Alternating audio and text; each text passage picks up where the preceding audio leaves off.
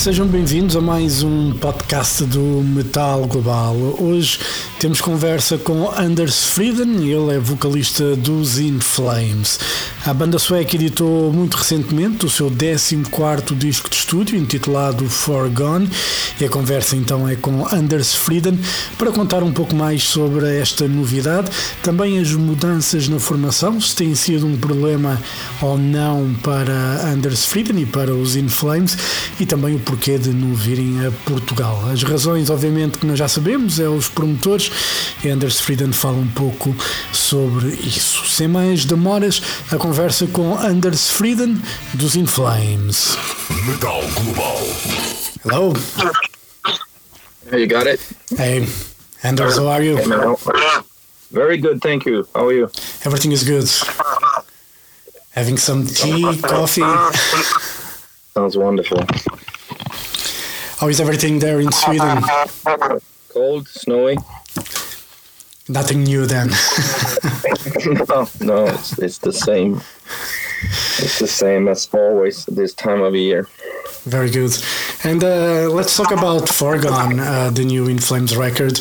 Um, after listening to it, uh, I dare to say, since the Clayman or Reroute to Remain, this is the best In Flames record. All right, that's cool. I guess. well, I'm not saying that uh, previous records are bad or anything. I'm just uh, this uh, album really got me excited. To be honest, listening to it, I, I felt a bit of the um, old In Flames vibe uh, back somehow, but still with those modern touches. Um, do you agree with that? Uh, people keep asking me that if I because I've been hearing this from a few people. Um, I mean, that's not how we think when we create the music. You know, like we don't we don't really. We always have the roots, our history with us in our hearts and in our like. It's in our the fingers. It's in in everywhere around us. You know, like In Flames has been gone through so many stages, but it's always everything is always there. And I mean, I don't know. We didn't try to make something that look look back in history. We just, we always try to look forward. We always want to do something new, something that we. I mean, we, we still want to keep the In Flames sound and the In Flames DNA, which I think is the mix between the melody and aggression, and then we just try to not repeat ourselves, you know, hundred um, percent. But maybe, maybe this time things are, you know, aligned. Maybe the history and the future meet. I don't, I don't know, you know, and and then I mean I, I feel I mean I'm kind of sick and tired of talking about the pandemic and I'm people are sick and tired of me of hearing me talking about the pandemic but I think for for us as a band I, I, I think this was a is a good time you know in, in a way like not not ha- not not good because it wasn't fun at all yeah. but it, for for for the like that we actually got a break and we got to look at ourselves and and we got some new energy and new i mean whatever it was really fun being back in being back in the studio and you realize what you've been missing and you you you know like you didn't see your touring family the crew the fans and the boys in the band for a long time and all of a sudden you were back and you all were working towards one i mean it's just I don't know. We always have. You never go into the studio feeling like, ah, whatever, and let's create another album. You always want to do your best, but maybe this time it was just a little bit different, I guess. Um, but I, overall, I think we've done a really, really good album that, you know, captures everything that's In Flames. That's yeah. that's what it is, you know, and yeah. Then it's all about what other people think and feel, and that's very personal, you know. Yeah. And you can't really say anything about it. Yeah, and uh, you know, but I know we, we won't stay on the pandemic subject for long anyway. But did it give you guys time to work more on the songs, so to say? Like, not at all. No, not at all, because we don't write. Um, I mean, Björn lives in Gothenburg. I live in Stockholm now, and and we didn't see each other, and we want to be in the same place, you know, same room, you want to feel the other person's energy. Do you want to uh, re react to that person's idea, that feeling, or whatever? And it's it's a it's a mutual thing writing this music. So it wasn't like we were writing material for two years. It's actually when we decided to we should we should because we were on uh, we were on the I, the Mask, you know, uh, cycle, right? So we were touring one one year, and then we it was cut off, and we had to go home. So we were still in the I the Mask mentality in a way, right? And but then when the pandemic were extended, you know, after a year was extended another year, we're like, maybe we should make another album, you know, like let's see what happens, because whatever. And that then when we were allowed to travel at the end of 2021 in November, when they lifted the the restrictions and we could go somewhere, that's when we started to write. Really, we went to LA for three weeks at first in November just to get the vibe, get the feeling, see where we were leaning and where we were going with this album, and then we went back in in February 22 and continued to write and record. So that's actually when it happens. So all in all, you can compress this the writing and recorded. I would say to you know three three months in yeah. total. And uh, you know, I, I've seen some bands, you know, like Slipknot, for instance, saying that uh, they will consider if they will continue making albums or not. I think they are going for the route of singles in the future. Do you still feel that it's important to make an album? Yeah, to me it is. It's still, but it's because I'm coming from that era. You know, I'm old school in that. I always think about side A, side B yeah. of a vinyl. When when we create an album, we don't write singles. We we write albums, and it has to have a certain flow. It has to have a certain dynamic. It will never be all fast, all slow, or whatever. It has to be a little bit of everything. So yeah, to me, it's very important the album, but I do understand the way people listen to music, and and you know you can you stream a song for thirty seconds and you judge a whole band's career on those thirty seconds. You know, but I, I I think of music in terms of a big composition, yeah. you know. Yeah, and for, for, I'm I'm the same. I'm old, old school, and uh, even though I have like Apple Music, I just I just use it to listen in the car. To be honest, you know, when I'm driving, because you cannot carry vinyl or you know even CDs. You know, it's a bit of a problem to carry in cars anyway these days. So, yeah, but yeah. but I prefer to buy records, and I cannot listen to uh, you know I see a lot of bands releasing, you know, I, I think Arch Enemy released like four songs or five songs before the album was out. And I'm very much a fan of just listening to one single, one song, and then I want to listen to the album because I think it's important in the, the context to listen to the whole thing when it's done. Yeah, no, I, I I agree with you, and but I think this this year and the the past year has been a little bit different. At least, I mean, I can't say what other bands do, yeah. right? It's it's up to them. But for for us, since we were still on the, we were on the I Mask touring cycle, but that obviously got pushed back. But we had recorded a new album. We knew a new album is coming, and we were playing live a lot, and we wanted to introduce new songs into the live set for it's fun for us. You know, yeah. we do it for our our sake. So that's kind of why we released music along the way because we wanted people. Like, there's something in between. I don't think.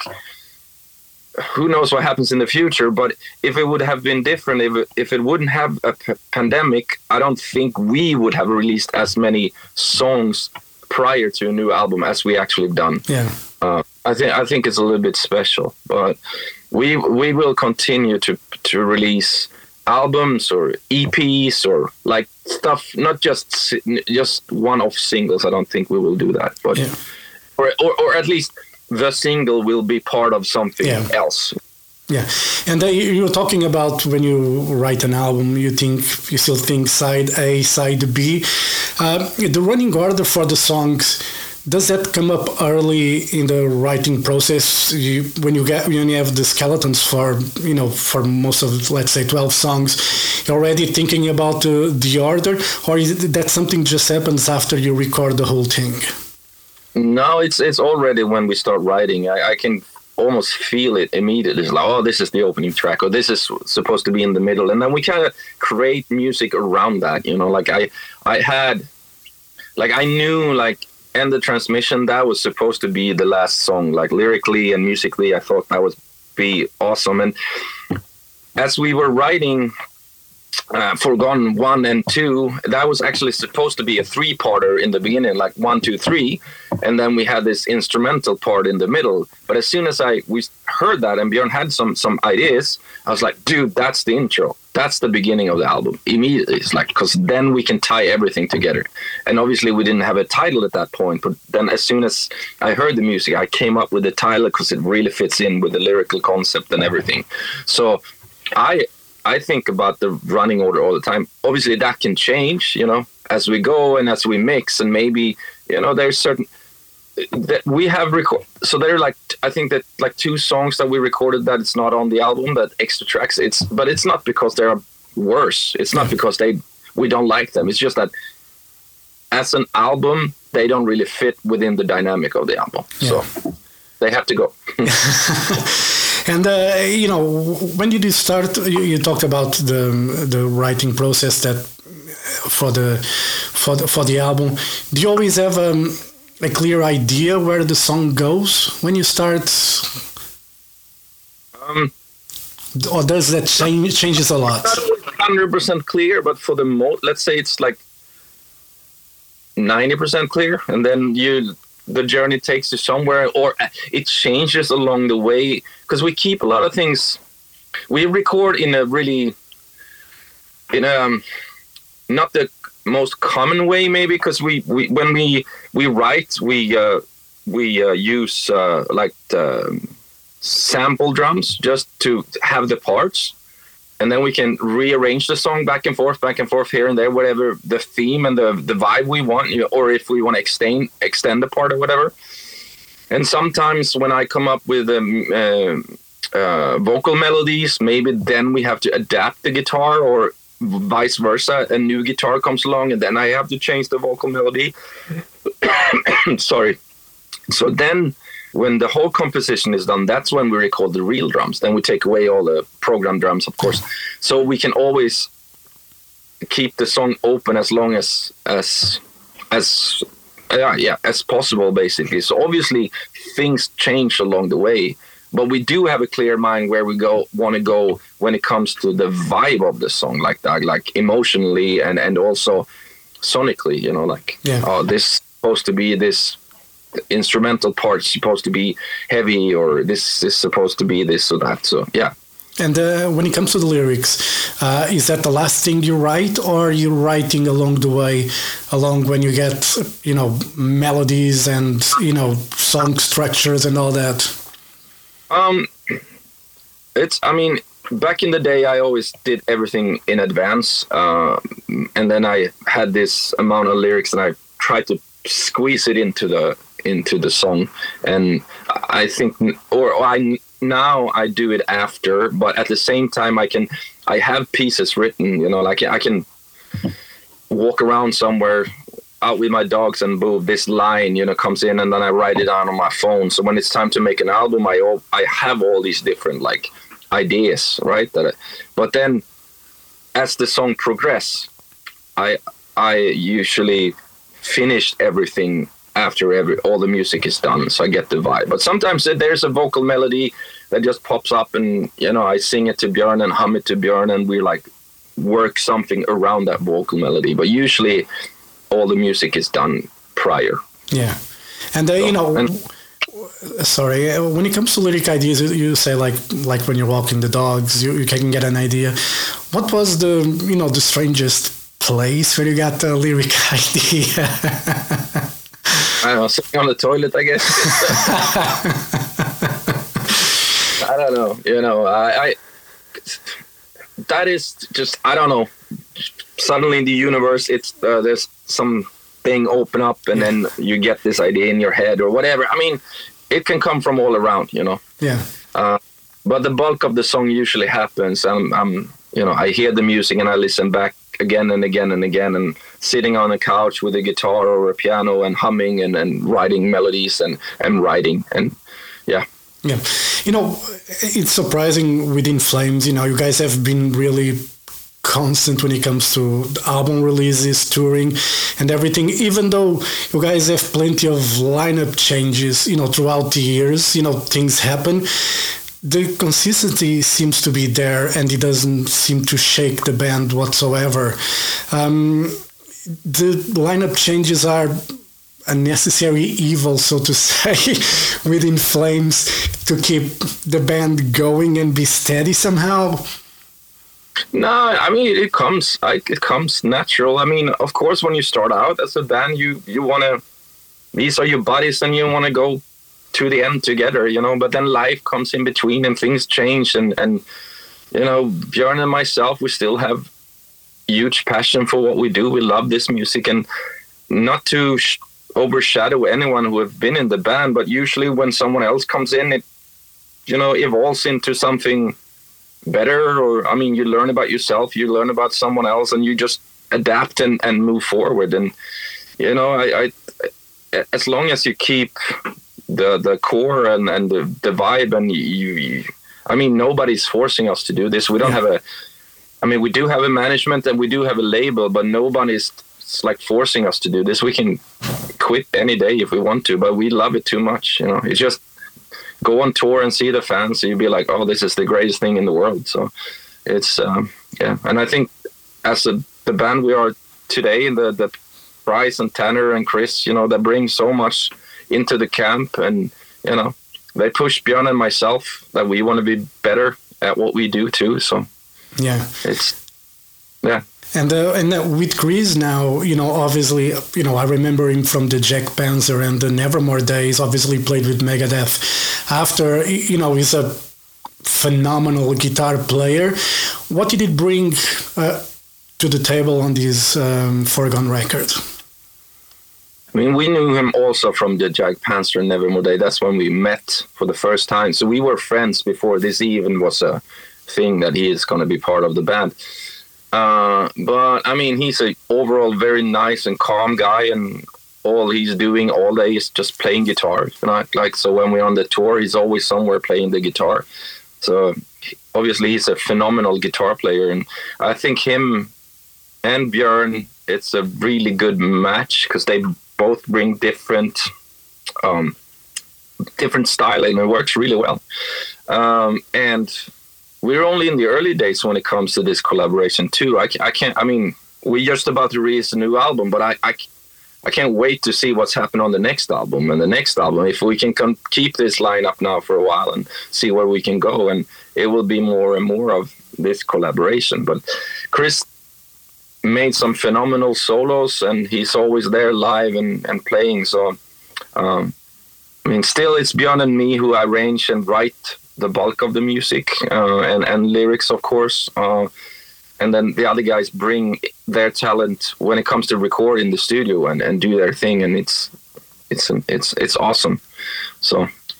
I, I, I re- have high hopes for the future, for sure. Yeah.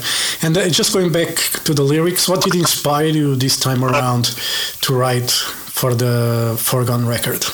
Again, it was the the pandemic and uh, the feeling of everything just disappearing and i was thinking a lot about time what we do with time how we deal with time and what if this is it what if there's nothing else and what do we do and how do we how do we uh, um, treat each other how do we treat this the, the this if someone told me tomorrow everything is gone what do you do? You know like how how what how do you react? And and and and uh, how, if if if everything is just going um, um, if everything is there's a chance everything will disappear but we have a chance to do it right what do we do then you know like all stuff like that. So usually i i write a lot of what looking inside but this time it's more looking outside and and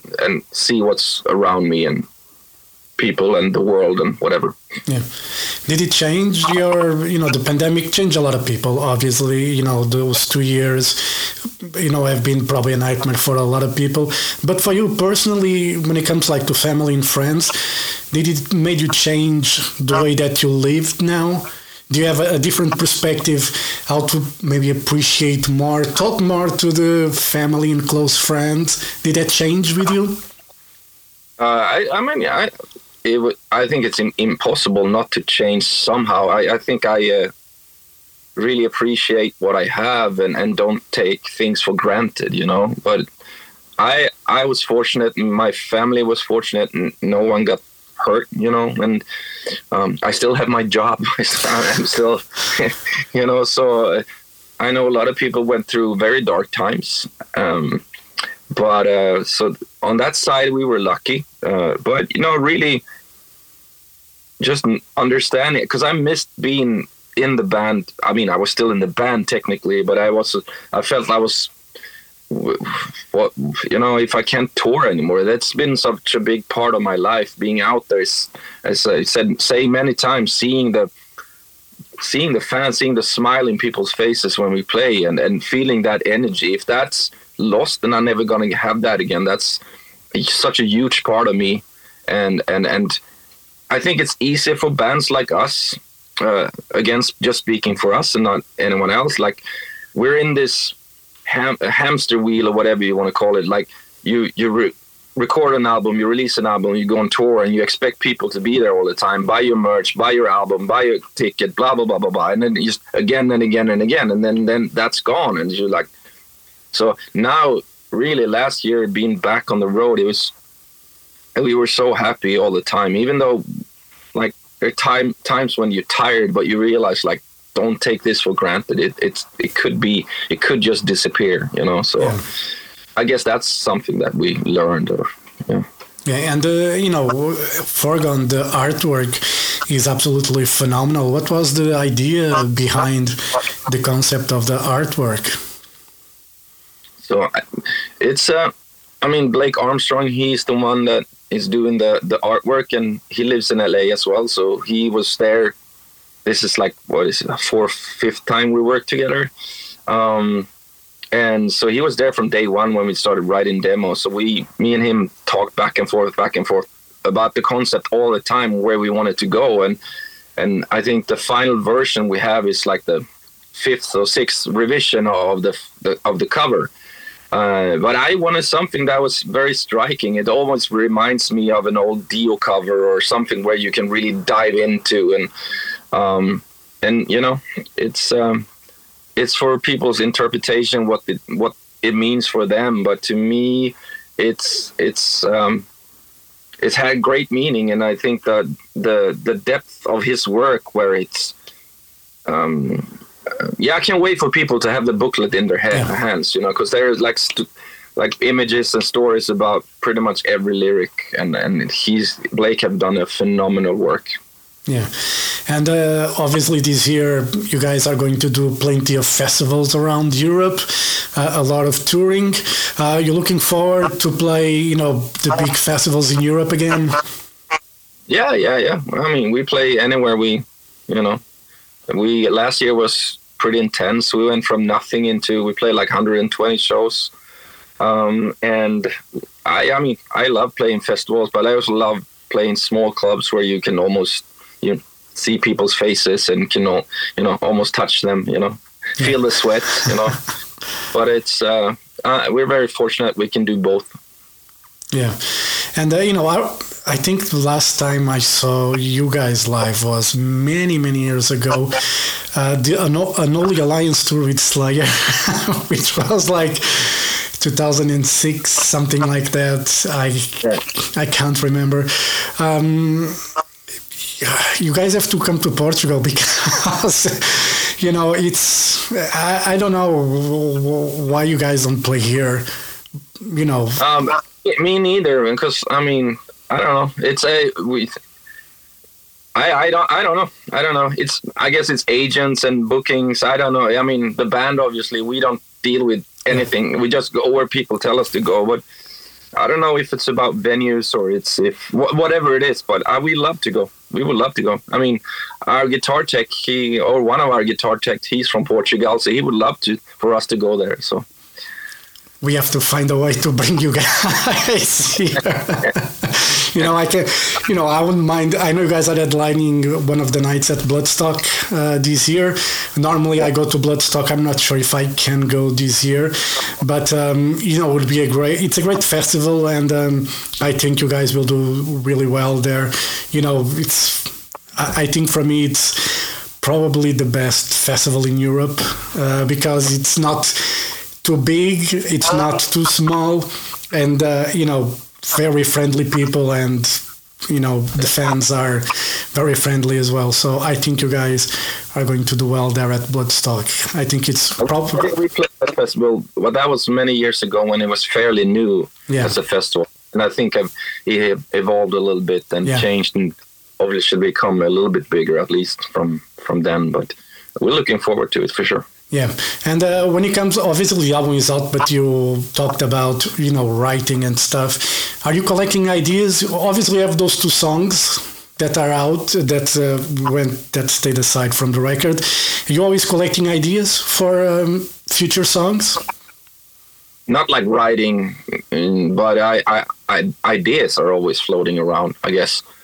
But uh, I mean, um, we we like we have two modes basically. We have one touring mode, and that's all we think about, and then we have turn the switch, and then it's writing, you know, and that's all we think about. So we we don't we're not a band that write in between and and stuff, and that's why it sounds a little bit different every time.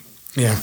And uh, you know, looking, I know this is a tough question because every record is your baby. You have a special connection to every record. Uh, what is the album for you that um, you consider not the best In Flames, but the the album that was the breakthrough for the band, in your opinion? the breakthrough i mean um, i think we've steadily gain more recognition and and i mean through the years uh, um, a big step for us was obviously leaving a small Euro, uh, swedish um, independent label and then we signed to nuclear blasts and then Jester Race, you know which is my first album that was very important for us and we nuclear blast really gave us a uh, a, a a chance to get on a greater scene, you know. So that was huge, huge for us. And then gradually bec- we become more and more known, and and we got our music out. And as soon as we started touring outside of Sweden, outside of Germany, and outside like that's also when we got more recognition. So I think every every album is is important. So it's definitely difficult to to say. And if you take one album out of the equation, it, this new one wouldn't sound the way it Yeah. does. So um, it's a. I mean, for us- for us, it's a natural evolution, and I I see everything um, as one unit. Um, and I, I honestly, I think I mean, it's always people have a lot of opinions about how we sound, and this year is great, this year is not so great, whatever, right? Yeah. And it's it's a matter of opinions, and that's that's totally fine. But I think if we were re- as an experiment or whatever, if we recorded all the albums at the same time with the same producer with the same gear at the same same age and we were feeling exactly the same emotionally through all the songs right? I think it will be more close to each other than what it is now because it is years in between different studios. You have a good day you have a bad day or wha- whatever like Yeah. so i i, I think um that's that's why i mean. I, I think everything is very very important to us you know Yeah. and you look back and you be like oh maybe you know we n- we don't want to change everything but i can see some uh, here and there that okay maybe you know that wasn't the greatest but it, it's part of it you know Uh, it's part of the learning process anyway you know because you know i am a firm believer that no matter how whatever you did like in in life the worst thing and the best thing lead you to the place where you are now. And uh, if you haven't done that, you wouldn't probably be in the same situation that you are now. So no, sure. no, no, no, definitely. But you also have to think like the worst thing to someone could be the best thing for someone else. Yeah. And we, I mean, we there's so many opinions about our band, and and that's that's fine, but they're all different, you know. yeah, and they're all- very very very personal too. It's difficult to because we have these meet and greets when we out tour- touring and meet meet fans, and you can have one guy who's Whoracle is my best album ever, and then you have a a girl next to him who like oh Battles is my favorite, and that helped me so much, and like yes, you're both right, and there's nothing wrong with that, and, Yeah. and it's just be open minded and whatever. So Yeah, yeah. I always that's why I normally don't make uh, live or album reviews in a way because I think it's such a personal experience that uh, you know for I cannot take the fan from the from the journalist in that sense because Yeah, no. the music means so much to me that I'm it's very hard for me to separate you know and be impartial so to say because if I love a band I love a band like Foregone is a fucking amazing record and uh, you know i'm not going to compare with anything else even though i probably did earlier in the conversation but i, I think it's um, it's a very personal thing and uh, you know it is what it is anyway anders And I you very think, much I think that's awesome that music becomes very personal. I, I mean, I love it, and it is personal for me too. You know, um, and and it, it's through the years to attach myself from being offended by people what what people think. I mean, this is many many years ago, so I don't I don't read what people say or, or so what people write. I should. The time I hear good or bad is when I talk to journalists or I talk to fans, right? But what's going on online, I, I attached myself from it. But at the same time, I I love it though. I, I love the f- fact that people have different opinions. yeah I don't like when fans attack other fans because of the taste. It's But ridiculous. That's, that's, because The taste is not a, a fact. That's Yeah. just one opinion. You know. exactly. And we should respect people's opinion. Anders thank you very much for your time. All the best for foregone and touring and we have to find a way to bring you guys to portugal. I don't know how but we have to annoy the agents i guess. Let's let's start a mission. yeah. I would love to go, so. yes. All right anders thank you very much for your time. All the best for the album for the tour. And hope to see you soon all right Appreciate that. thank, you very much man. have a great day thank you bye Bye.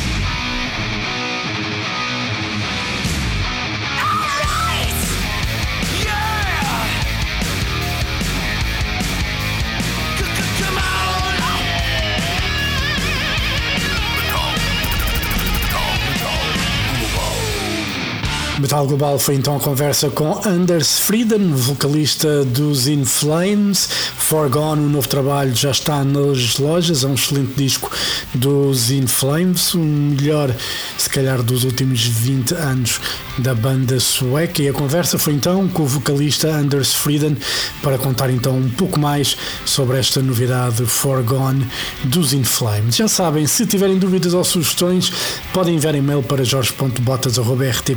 jorge.botas.rtp.pt. Podem me seguir no Twitter e Instagram em arroba Mountain King. Podem fazer like na página de Facebook do Metal Global e também seguir o Metal Global Podcast em Apple Podcasts e no Spotify, que é isso que estão a fazer certamente neste momento. E pronto, eu volto no próximo programa. Um forte abraço. Children of the night, you will live through the centuries to come, as I have lived. Good night.